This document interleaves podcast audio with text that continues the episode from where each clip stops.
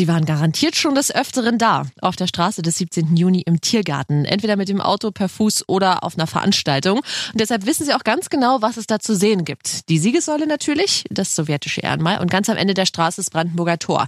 Aber ist Ihnen auch schon mal die Statue aufgefallen, die zwischen Brandenburger Tor und dem sowjetischen Ehrenmal mitten auf der Straße steht? Berliner Rundfunk 91.4. Ist das Kunst oder kann das weg?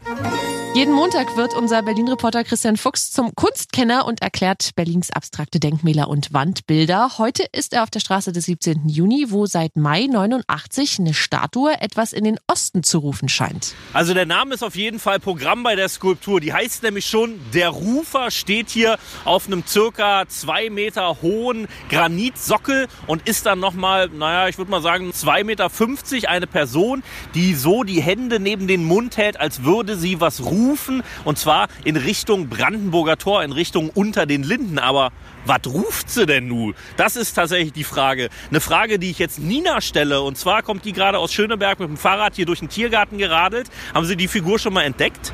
Oh, ich sehe das jeden Tag, wenn ich hier vorbeifahre. Da gucke ich mir dieses fantastische Kunstwerk an. Und wissen Sie auch, was es bedeutet? Eigentlich nicht, aber ich vermute, dass es irgendwas mit dem Mauerfall zu tun hat. Die, die heißt der Rufer. Was könnte so eine Person rufen, wenn Sie ins Blaue raten müssten? Willkommen zurück. Wir sind wieder zusammen. Sowas. Gar nicht übel. Also Sie meinen so Ost-West-Verbindung? Ja, genau. Gibt es ja tatsächlich viele Kunstwerke in der Stadt. Könnte ja das auch eins sein. Genau, genau. Und da hinten ist ja sowieso der Bundestag und da ist doch diese Brücke, die tolle, die Ost und West vereint. Insofern, so sehe ich die. Ah, guter Tipp von Nina.